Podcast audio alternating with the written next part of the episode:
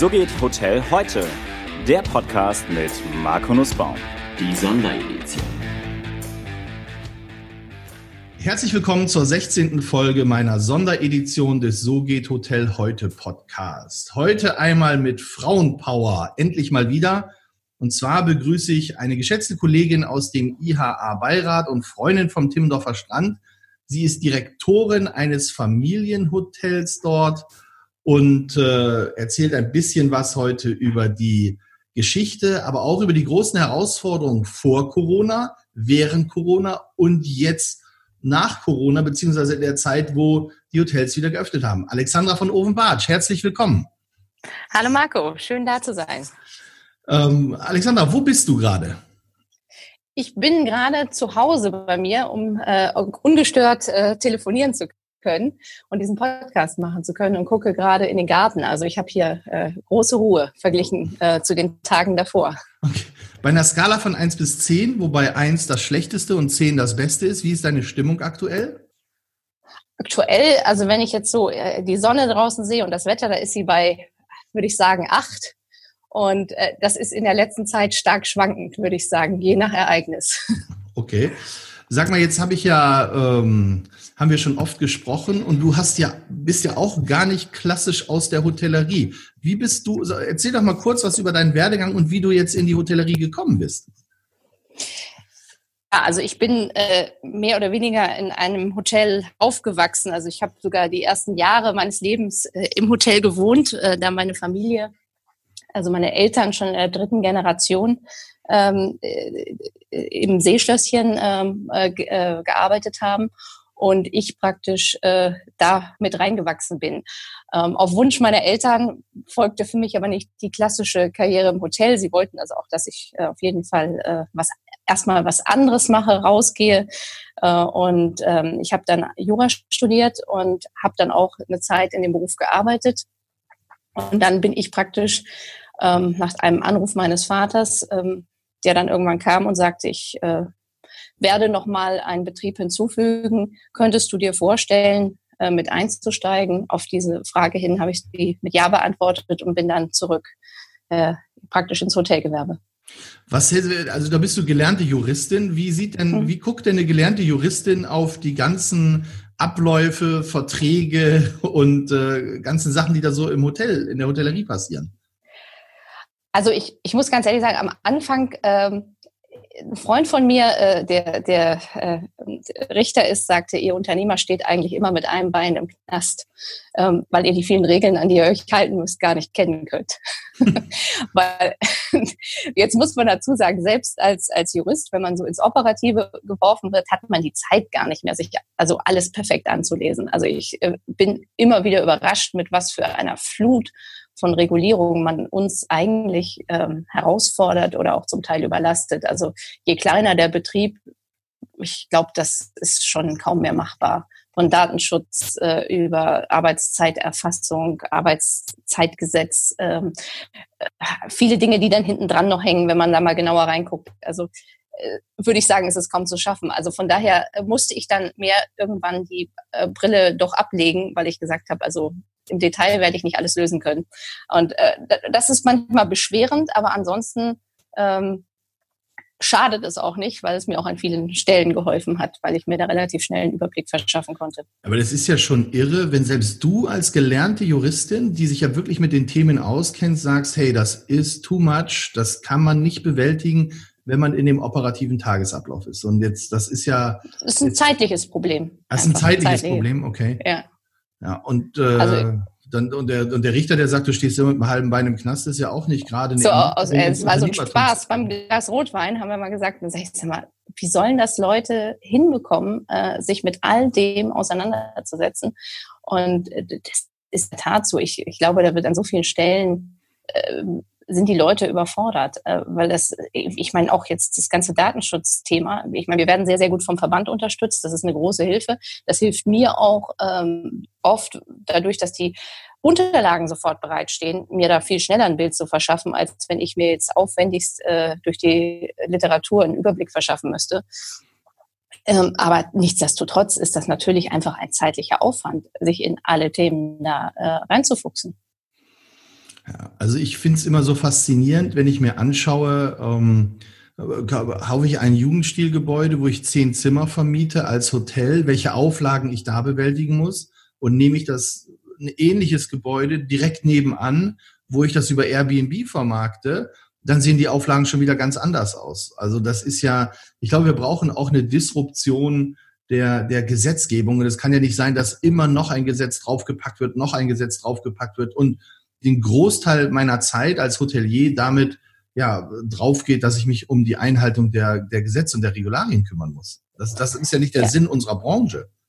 Es, es ist wirklich manchmal ernüchternd, wenn man immer sieht, äh, der, der, irgendwie ist der Unternehmer immer das Feindbild, vor dem alle Welt geschützt werden muss.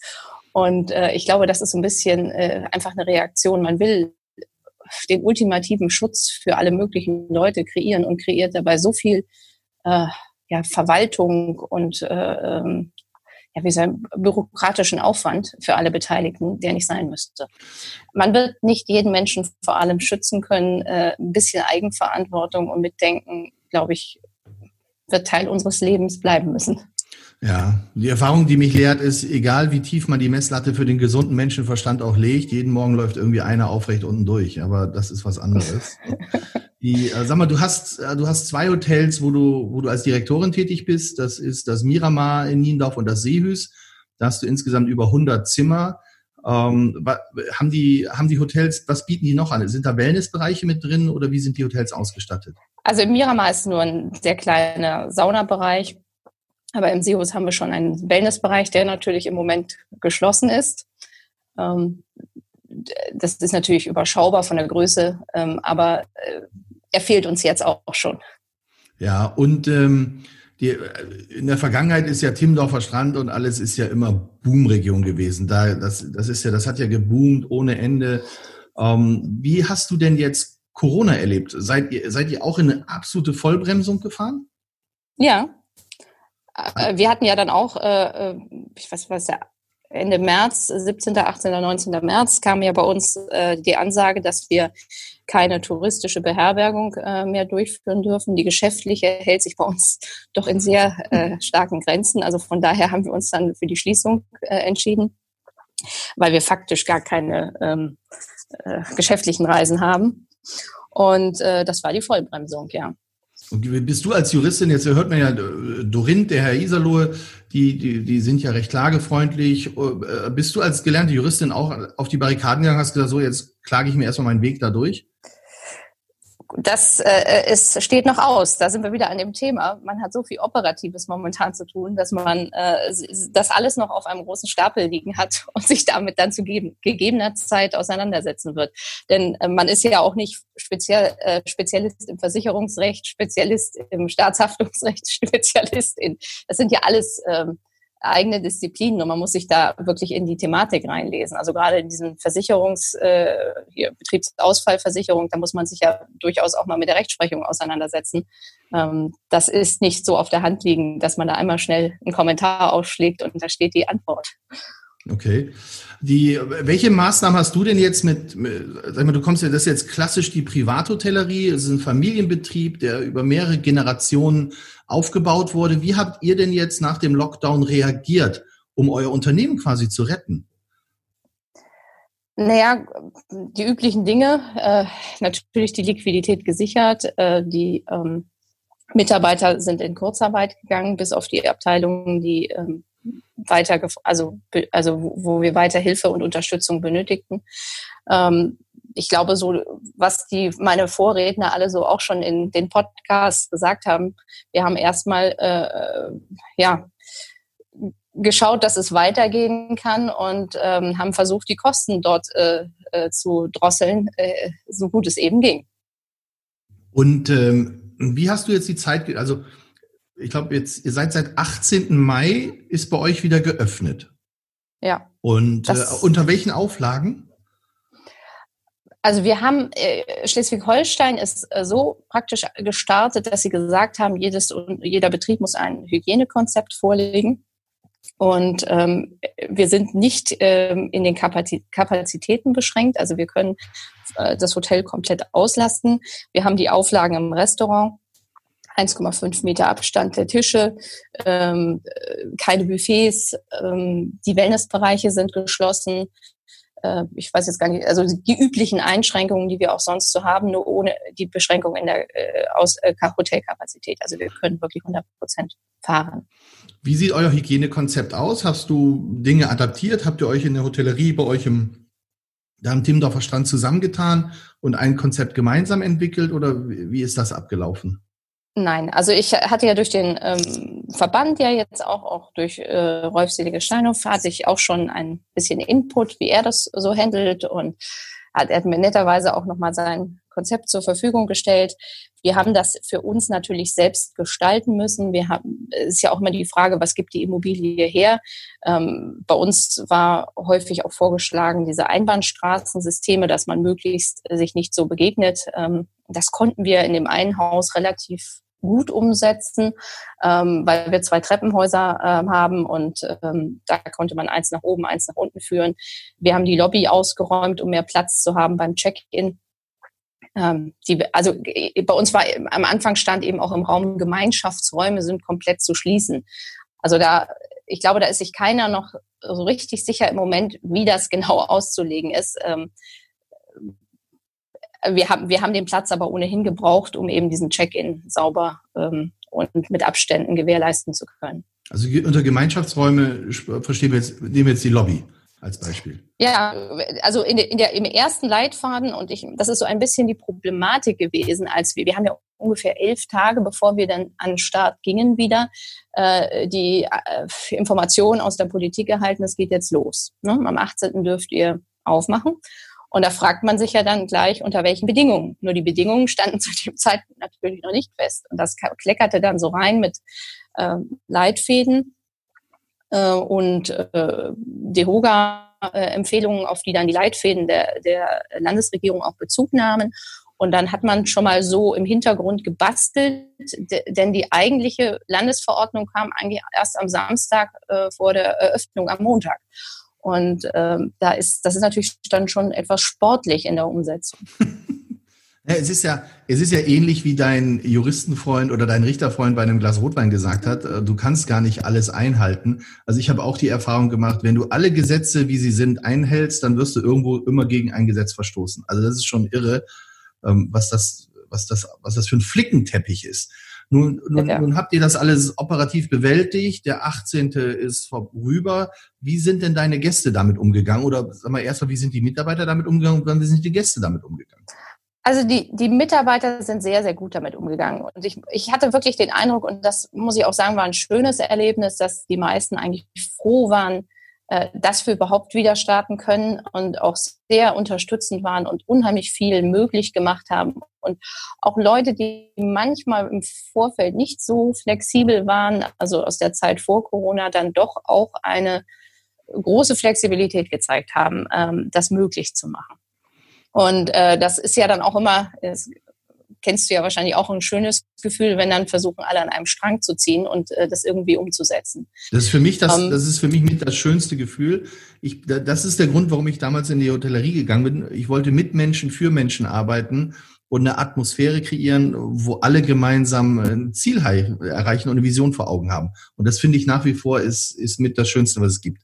Also da mhm. gebe ich dir komplett recht, ja. Und das sind dann so Sachen, weil man viel Arbeit hat, aber das ist dann das, das sind die schönen Momente. Also wenn man dann merkt, ähm, und davon hatte ich doch auch, auch einige in der letzten Zeit, wo ich gedacht habe, oh super, ähm, da denken viele mit und da wollen auch viele, dass es funktioniert. Und ähm, es ist nicht so ganz einfach, weil für viele sind diese Auflagen kaum nachvollziehbar, weil man natürlich sich fragt, warum müssen wir das machen? Und im Supermarkt äh, läuft es dann anders. Also das ist natürlich auch immer schwer vermittelbar. Ähm, aber ja gut, wir haben Vorgaben und wir möchten ja auch alle gerne wieder arbeiten und ähm, wenn sich dann alle dran halten, hat man auch nicht so ein großes Problem, dann verstehen es die Gäste auch. Ähm, das war für uns so die große Herausforderung, wie gerade im Fünf-Sterne-Bereich, ähm, ohne Frühstücksbuffet. Ähm, viele haben da schon im Vorfeld kein großes Verständnis signalisiert, weil sie gesagt haben, bei einem Fünf-Sterne-Hotel muss ein Buffet aber möglich bleiben. Also das ist tatsächlich so, dass die Gäste sagen, hey, Corona-Auflagen sind mir egal, ich habe fünf Sterne gebucht mit einem Buffet, das muss sein, das will ich haben. Na gut, jetzt muss ich dazu sagen, wir haben die Gäste vorab informiert. Also das war ja auch so ein bisschen die Herausforderung. Ähm, ich habe wirklich die Gäste angeschrieben, bevor sie kamen und sie über die Umstände informiert, nochmal explizit, weil wir gemerkt haben, dass viele sich der Einschränkungen doch nicht so bewusst waren. Also äh, ich weiß nicht, ob das daran lag, dass sie es vielleicht in den Medien nicht so verfolgt haben oder ob das ein Wunschdenken war, dass das alles wieder ganz normal ist wie früher. Aber wir haben doch vielfach gemerkt, dass die Leute sich dessen nicht bewusst waren. Und dann kam auch eine Stornovelle, ja, die die Reservierung wahnsinnig belastet hat, mit einer Neubuchungswelle. Ähm, äh, also das war für die Damen bei uns in, in der Reservierung eine, eine, ganz große Herausforderung. Ähm, und das haben sie auch ganz toll bewältigt. Das ist nicht immer ganz einfach. Man äh, muss ja viel erklären, gerade wenn man in einem Bereich auch Zimmer verkauft, wo viele Leute nicht online buchen, sondern äh, äh das Telefongespräch vorziehen und dann auch ähm, ihren Unmut äußern. Das ist ja auch für die Mädels manchmal nicht so ganz einfach. Also das, was habt ihr, wie habt ihr denn, aber wie seid ihr damit umgegangen? Habt ihr den Gästen angeboten, wir stornieren und geben euch das Geld ja. zurück? Oder mhm. wir stornieren und geben euch einen Gutschein? Oder wir schieben das auf ein anderes Datum? Also viele hatten ja gar, also wir haben, also bei denen, die schon eine Rate hatten, die unstornierbar war, die äh, konnten ihr Geld zurückbekommen. Also wir haben gar nicht die Gutscheinlösung angeboten. Mhm. Ähm, wir haben, haben, äh, also viele am, am, ich merkte Anfang von Corona, ähm, dass viele Leute wirklich Angst hatten, dass äh, äh, die Hotels pleite gehen und sie ihr Geld nicht wiederbekommen können. Also wir hatten ein kleines Problem mit Concardis, die wickelten nicht so ab, wie wir das wollten. Und, Weil ihr ähm, zurückgebucht ähm, das, habt? Also ja, wir wollten zurückbuchen und das Zurückbuchen hat über, über drei Wochen nicht geklappt. Die haben uns immer vertröstet und haben gesagt, äh, das liegt an der Bank des Empfängers und wir haben also immer wieder angerufen und schlussendlich war es aber einfach eine fehlende Information aus, von Concardis und es hat also über Wochen gedauert und dann sind wir irgendwann dazu übergegangen und haben den Gästen das direkt überwiesen, weil uns das einfach vom Image äh, äh, nicht passte, dass die ihr Geld nicht bekamen. Also wir haben dann irgendwann gesagt, so ab jetzt, jetzt muss ich auch sagen, nochmal ein ganz äh, großes Lob an die Buchhaltung geben. Die haben also wirklich gesagt, wir überweisen das jetzt lieber alles einzeln, ja, als, als dass wir hier irgendwie uns was nachsagen lassen, dass wir hier mit Geld arbeiten, was uns nicht gehört. Also das, das kam immer noch hinzu. Also solche Probleme hatte man dann auch noch, weil ich glaube auch wahrscheinlich bei Concardis äh, ein großes Problem auftrat mit, mit der Krise. Also wir und haben das gemerkt, auch, wir, wir, haben das bei den Krediten, sorry, wenn ich da nochmal unterbreche, ist vielleicht für die, für die Hörer ganz interessant. Also wir haben das auch gemerkt und es gibt ja so bei den, bei den Kreditkartenunternehmen so eine Art Fraud Protection. Das heißt, wenn die ja auch sehr stark im Onlinehandel sind, wenn, wenn was zurückgebucht wird, dann denken die, uh, irgendwas stimmt doch da nicht, da ist irgendwas im Gange, was nicht richtig ist. Und dann kommst du auf einmal in so einen Algorithmus rein, der dann Auszahlung stoppt. Also bei uns war es ähnlich, wir, wir haben kein Geld mehr rausbekommen. Also aus dem mhm. an, angezahltes Geld wurde an uns nicht mehr ausgezahlt und wir konnten noch nicht zurückbuchen. Also das ist ein Irrsinn. Da hätte ich auch nie drüber nachgedacht, was dieses, diese Corona-Krise oder diese, was das alles für Auswirkungen mit sich bringt und auf was man da alles vorbereitet sein muss. Also Wahnsinn. Ja, wie, man merkt wieder mal, wie flexibel man bleiben muss, ja. Ja, genau. Ja. Jeden Tag was Neues. Ja, und das, da hatten wir dann gesagt, nein, also in der Zeit, ähm, wir, wir machen es jetzt nicht über die Gutscheine. Wir wollen den Leuten wirklich sagen, ihr bekommt ihr euer Geld wieder da, wo ihr es bezahlt habt. Aber wir hatten auch ganz viele Buchungen, die hatten nicht vorab bezahlt. Da war es einfach nur ein Sonderstornierungsrecht, was wir ihnen eingeräumt haben. Und ähm, in der Tat haben da auch äh, viele von Gebrauch gemacht, weil sie gesagt haben, nein, also unter den Bedingungen möchten wir nicht reisen. Das war gar nicht die Angst, sondern sie wollten einfach mit den mit den Einschränkungen nicht leben. Und wir haben sehr, sehr viele Stammgäste, so dass wir gesagt haben, also da, da gehen wir lieber mit der Information einmal raus und dann sehen wir uns wieder nach Corona und alle Seiten sind zufrieden und ähm, ja, da ist kein bitteres Gefühl, weil man irgendwann mal kam und äh, die Leistung nicht voll abrufen konnte. Okay, und wie ist es jetzt gelaufen mit den Gästen, die vor Ort waren? Ähm, auch sehr gemischt, aber ich würde mal sagen, also natürlich gibt es, es ist immer holprig am Anfang, also die Umstellung mit dem Frühstücksbuffet, also das, das war so eine Sache, dass, dass ich glaube, das fehlende Frühstücksbuffet ist bei, bei den vielen Gästen doch äh, ein ganz, ganz großer Punkt, weil sie das wohl sehr genießen, dass man sich jederzeit äh, da selber was holen kann und das am Tisch frisch, äh, servierte Frühstück nicht für jedermann äh, den gleichen Wert hat. Okay, äh, das da Frühstücksbuffet ist nach wie vor ein großes USP in der Hotellerie, hätte ich nicht gedacht. Ja, ja. ja. Also das war so unsere Resonanz. Nun hört man natürlich verstärkt die, die sich beschweren. Ähm, wir haben dann auch gesagt, jetzt haben wir aber eigentlich doch auch geschrieben. Ja, aber wir haben es uns dann doch anders vorgestellt. Wir, also auch mit dem, wir haben, der Wellnessbereich war auch zu. Und dann sagen ja, aber wir haben gar nicht gedacht, dass es wirklich so ist. Und äh, ich meine, gut, da sind dann auch unsere Grenzen erreicht. Mehr als offen und ehrlich sagen, was der Status quo ist, können wir auch nicht. Aber das sind ja wirklich nur, also das ist ein geringer Teil der Gäste, die kommen und dann immer noch äh, nachfragen. Aber weit, wir hatten jetzt witzigerweise letzte Woche auch mal ein paar Gäste, die kamen und sagen, eigentlich ist das viel, viel beschaulicher, viel ruhiger, also äh, in so einem Frühstücksraum. Wir haben das sogar genossen, dass wir es jetzt am Tisch äh, serviert bekommen haben. Also ich fand es gar nicht so schlecht. Also das wird sich jetzt so zeigen. Also man hat sowohl als auch äh, einige Gäste kamen und sagen, vielen Dank, dass sie sich an alle Vorschriften gehalten haben. Wir haben uns sicher gefühlt. Wir hatten erst Bedenken zu reisen und jetzt haben wir uns wahnsinnig gut aufgehoben gefühlt. Äh, und es kamen auch Leute, die sagten, warum beachten Sie die Vorschriften? Andere tun es doch auch nicht. Ich würde so gern keine Masken mehr sehen. Ich möchte das Virus vergessen können. Und das kann ich nicht, solange Sie hier äh, Abstände wahren und, und Mundschutz tragen. Ja, du hast alles in einem Hotel. Das ist immer so. Wie, hast du schon Kontrollen gehabt? Also war schon jemand ja. da? Echt? Wie ist das Ordnungsamt kam zu Besuch.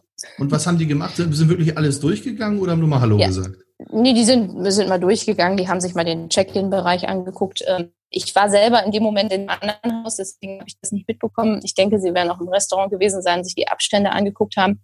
Aber sie hatten jetzt nichts äh, äh, großartig zu bemängeln, eigentlich ja gar nichts. Es, es, wir hatten ja noch so eine lustige Episode, dass einer der sich besperrenden Stammgäste ähm, direkt in dem Moment an die Rezeption startete mit dem Hinweis, warum wir denn diesen ganzen Blödsinn mit den Abständen und dem Mundschutz machen würden. Ähm, sie, sie bekam dann die Erklärung direkt vom Ordnungsamt in dem Moment. Das, das ist ja herrlich.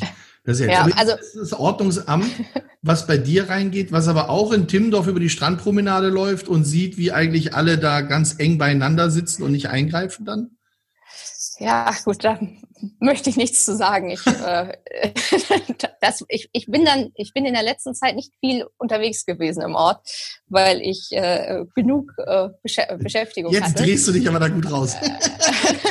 nein, das ist alles okay. Aber ich, ich sehe ja. halt, ich sehe halt. Kein, kein, kein Kollegen-Bashing. Nein, nein, es geht nicht um, nein, es geht nicht um Kollegen-Bashing.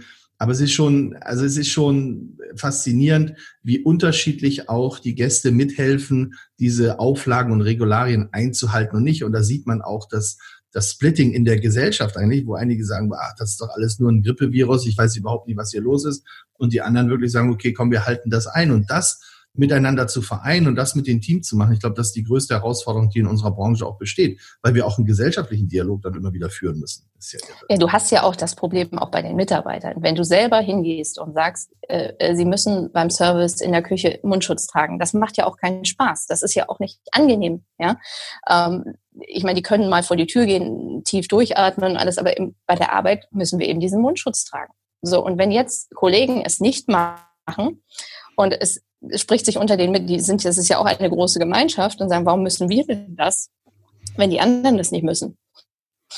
Und ähm, da muss ich dann ganz ehrlich sagen, da war fast für uns sogar der Ordnungsamtsbesuch eigentlich ganz schön, weil die Mitarbeiter gesehen haben, es ist jetzt nicht irgendwie äh, äh, das Hirngespinst äh, der Chefin sozusagen, dass, äh, dass das äh, eingeführt wurde, sondern äh, es entspricht äh, dem geltenden äh, Verordnungsrahmen. Ja, das ist, ich glaube, das ist aber auch das, das ist auch so, das ist auch so ein bisschen die Problematik unserer Branche der Hotellerie, dass wir, dass wir da wieder zu fragmentiert sind. Also ich kenne das sehr oft von Diskussionen zum Beispiel, wenn man sagt, der Gast darf in der, in der, in der Stadthotellerie jetzt erst ab 15 Uhr einchecken. So ab 15 Uhr steht dein Zimmer zur Verfügung. So. Dann kommen die meisten an um, um 12 oder 1 und dann sagst du dem Gast, hey, so, Ihre Reservierung ist ab 15 Uhr, die, die Zimmer sind noch nicht frei. Wieso kann ich dann nicht auf mein Zimmer? In anderen Hotels geht das auch und, und, und. Klar, wenn du natürlich dann Hotels hast, die vielleicht nicht so stark ausgebucht sind oder wo nicht so geschult argumentiert wird, dann, dann, dann, dann stellst du eine Option für den Gast dar, die er gar nicht zu wertschätzen weiß und geht dann davon, geht dann davon aus, dass aus eigentlich einem Begeisterungsmerkmal, wenn du sagst, ja, es ist ab 15 Uhr, nur gegeben, ich lasse dich jetzt gerne früher rein. Normalerweise würde das vielleicht sogar einen Early Check-in-Betrag kosten. Ja. Dann hast du aus einem Begeisterungsmerkmal, was du kreieren kannst, ein Basismerkmal, wo er sagt, das ist selbstverständlich ja. für alles andere. Und das, das, das, das war immer schon ein Thema. Branche. Ja, finde ich aber irre, warum wir das nicht in den Griff bekommen. Ja, weil es, äh, also ich muss ganz ehrlich sagen, das ist ja jetzt auch wieder ein großes Thema mit dem Early Check-in. Wir hatten das, äh, das hast du immer, wenn du gut ausgelastet bist. Äh, wie kann das sein, wenn die um elf gefahren sind, äh, dass ich noch nicht in mein Zimmer äh, kann? Also weil sie sich ja einfach, gerade wenn im Ferienhotel ist es ja wirklich so, dass bei uns die Leute eben nicht wie im Stadthotel auch mal einer früh abreist, sondern bei uns reisen sie in der Regel spät ab und früh an.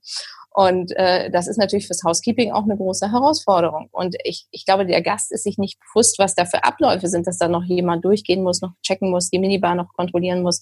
Also die, für die Gäste ist das, da muss doch einer nur schnell mal das Zimmer putzen. Ja, äh, die haben ein ganz anderes Bild, also von dem, was da im Hintergrund abläuft. Und das haben wir selbst jetzt in Corona-Zeit noch die Diskussion. Also viele haben jetzt mehr Verständnis aber die, die, Diskussion um den, also ich hatte wirklich einen Gast, der saß morgens um 7.30 Uhr in der Lobby und fragte im, also nicht jetzt, sondern davor im, im Halbstundentakt, wann denn das Zimmer fertig äh, wäre. Und äh, die anderen Gäste waren noch im Zimmer. Wahnsinn. Ja, das ist, da, da würde ich mir wünschen, dass wir als Branche vielleicht öfter mal auf die Standards verweisen und auch die Erklärung dafür geben, warum das so ist. Das, das sieht man ja so mal einen kurzen Schwenk machen zu den OTAs, zu den Buchungsportalen. Äh, die, werben aktiv damit, dass man bei ihnen bis 18 Uhr am Anreisetag stornieren kann. Das haben wir in der Hotellerie ja schon, schon ewig. Also ich kann mich nicht dran erinnern, seitdem ich dabei bin, dass wir es nicht hatten. Außer es sind Messezeiten oder irgendwelche stark nachgefragten Zeiten, wo man die Stornobedingungen ein bisschen abändert. Nur äh, das ist der Hotellerie nicht gelungen, das auch richtig zu promoten. Wenn ich im Freundeskreis spreche, die sich mit der Branche nicht so auskennen, die sagen immer, Marco, ich buche über so ein Buchungsportal, weil da kann ich bis 18 Uhr kostenlos stornieren. So, und das, der, der Kern-USP der OTAs wurde der Branche quasi weggenommen, obwohl sie ihn schon lange hat, weil sie nicht in der Lage war, es ordentlich zu kommunizieren und zu transportieren. Aber ich meine, das habe ich sowieso nicht so verstanden. Bei uns, wir in den Portalen anbieten, dann haben wir natürlich auch keine Storno, also im Ferienhotel hast du keine Stornofrist bis 18 Uhr des äh, Anreisetages, ähm, weil wir sonst im Wetter äh, eine Stornierungswelle kriegen würden letztendlich. Ähm, auch eine Bedingung. Also warum sie das dann so promoten, also gut, dieser Irrglaube äh, herrscht vor, aber das wundert mich auch immer wieder. Ja klar. Buchungsportal hat den besten Preis, Buchungsportal hat den äh, hat die besten Stornierungsbedingungen. Habt ihr euch denn angeschlossen an die Klage mit Booking.com? Ja. Ja, Wahnsinn. Also haben wir gehört, weit über 2000 Hotels, die da jetzt in, die, in das Klageverfahren gehen. Also das, da bin ich auch mal gespannt, wie, wie sich das entwickelt. Aber äh, wenn wir auf Entwicklung gucken, was glaubst du denn, wie sich für euch das, das Geschäft das Business entwickeln wird. Wie, wie habt ihr für euch geplant, wann es wieder, wenn es eine neue Normalität geht, zurück zur Normalität geht? Oder seid ihr die großen Profiteure davon, dass alle an die Küste wollen? Hm, das glaube ich nicht. Also weil, weil wir jetzt im, im Sommer mussten wir ja sowieso, äh, also der Sommer kann nicht besser werden als die Jahre davor, er kann höchstens schlechter werden. Ähm, wir, solange wir unsere Wellnessbereiche nicht wieder eröffnen können, äh, mache ich mir doch etwas Sorgen um den Herbst, Winter. Und äh, ich sehe, es werden Grenzen geöffnet. Ich sehe unterschiedliche ähm, Bedingungen in den einzelnen EU-Ländern und ich sehe Gäste, die gerne Normalität möchten. Und äh, da sehe ich viele Gäste dann ins Ausland reisen, ähm, nicht nur weil es dort wärmer ist, sondern weil möglicherweise dort andere Rahmenbedingungen vorherrschen, Wellnessbereiche möglicherweise geöffnet sind, Frühstücksbuffets erlaubt sind. Das habe ich jetzt gerade von Österreich gehört. Und da glaube ich nicht das, was viele denken, dass jetzt alle äh, im Inland unbedingt ähm, urlauben und das auch noch im Herbst und Winter, wenn wir äh, noch mit schlechteren Startbedingungen äh, dastehen als die ausländischen Hotels. Also haben wir auch da wieder ein Ungleichgewicht, ähnlich wie wir es damals mit der Mehrwertsteuer hatten. Da war auch in allen umgrenzenden Ländern der reduzierte oder ein reduzierter Mehrwertsteuersatz und wir mussten darum kämpfen und müssten uns davon rechtfertigen, dass wir sagen, wir wollen einfach nur Wettbewerbsgleichheit haben. Ja, und das ist also ich lasse mich ja gerne positiv überraschen, aber im Moment finde ich äh, eine Ungleichbehandlung bei den Vorschriften ähm, schwierig, muss ich ganz ehrlich sagen, weil, weil die Vorsch also weil ich eben doch sehe, wie, wie die Gäste äh, sich schwer tun. Äh, also ich sage jetzt mal, im Sommer, glaube ich, ist das alles noch zu wuppen, weil die Leute nach draußen ausweichen können. Aber ich glaube, wenn das Wetter nicht mehr mitspielt, dann sind wir ganz, ganz stark ähm, auf unsere Bereiche angewiesen, die uns auch die, die Nebensaison äh, äh gestalten lässt. Und äh, wenn, wenn dann die Bedingungen in Österreich, in, in Spanien, in Italien andere sind als bei uns, also ich, das weiß man ja jetzt noch nicht für alle Länder, ähm, glaube ich nicht, dass wir, äh, dass wir wirklich profitieren. Und dann sind wir wirklich ähm, herausgefordert. Ja. Gerade der Hotelverband guckt ja auch, dass er diese Sachen dann irgendwie auch korrigieren kann. Du bist jetzt, wie lange bist du jetzt dabei im Beirat schon? Oh Gott, da muss ich jetzt so hier. Hm. Zwei Jahre? Zwei Jahre, ne, hätte ich jetzt auch gesagt. Ja, zwei Jahre, ja, knapp zwei Jahre. Sagen, ja. Also die Zeit vergeht so schnell. ja, das ist irre. Wie war denn damals dein, oder was war denn damals deine Motivation, dass du gesagt hast, hey, ich möchte da mitmachen, möchte mich da engagieren? Gut, ich finde das ja ganz spannend, auch mal äh, zu gucken, was haben andere äh, für Erfahrungen. Ähm, ich fand die Arbeit immer super. Das konnte ich ja immer äh, sehen, was wir da an Unterlagen zur Verfügung gestellt bekommen haben. Ich konnte die, es war wirklich eine wahnsinnig äh, hohe Kompetenz dort. Also, ähm, also Herr Lute ist dermaßen umtriebig in allen äh, Bereichen der brennt ja wirklich für den Verband und ähm, das hatte mich immer, also ich hatte da gesehen, wie viel wie wenig Menschen dort eine Menge bewegen. Und das hatte mich immer schon beeindruckt. Und ähm, dann fand ich es umso spannender, als dann, ähm, ja, als ich gefragt wurde, ob ich mir das dort vorstellen könnte. Und äh, habe das auch keinen Tag bereut. Das äh, haben wir gestern auch wieder gesehen. Der Austausch ist auch äh, immer bereichernd. Ja, das war. Und ich finde es ja, ich finde es ja auf der einen Seite gut. Wir haben es ja jetzt auch, dass wir es per Videokonferenz machen. Und ich glaube, es waren noch nie so viele Teilnehmer immer dabei wie jetzt bei diesen Videokonferenzen ähm, konterkariert natürlich so ein bisschen das eigene Businessmodell der Branche. Ähm, aber mal gucken, wie sich das, wie sich das am Ende dann doch entwickeln wird. Ja. Obwohl, was, was natürlich fehlt, und das muss man auch sagen, und das wird auch im äh, normalen Business äh, sicherlich eine Rolle spielen, dass man sich auch mal sieht, dass man auch mal beim Glas Wein zusammensitzt und ähm, auch am späteren Abend nochmal äh, nicht im Kreise aller ein Wort äh, findet. Das ist, glaube ich, in jedem Bereich äh, wichtig. Das kann man entbehren für eine gewisse Zeit, aber ich glaube, dass das auch für das Zwischenmenschliche auch von in großen Firmen durchaus immer noch eine Rolle spielen wird. Das sich wirklich mieten und nicht nur online. Also, Alexandra, vielen, vielen Dank. Das ist ein gutes, guter Abschlusssatz. Sich wirklich mieten und nicht nur online. Das Zwischenmenschliche spielt eine Rolle. Das ist das, wofür unsere Branche steht. Vielen, vielen Dank für, für den Austausch. Das war richtig, äh, richtig interessant und auch mal zu hören, wie Ferien- und Privathotellerie damit umgeht. Also vielen lieben Dank, dass du die Zeit genommen hast. Und frohe Pfingst und weiterhin alles Gute und viel Erfolg. Ja, das wünsche ich dir auch und mach auf jeden Fall weiter mit dem Podcast. Ich finde es super. Ich habe das in der Corona-Zeit immer gerne gehört äh, um mal äh, einen Blick auch äh, auf das äh, zu bekommen, was die anderen gerade so machen. Dankeschön. Ja. Ciao. War eine tolle Idee. Ciao. Danke, ciao.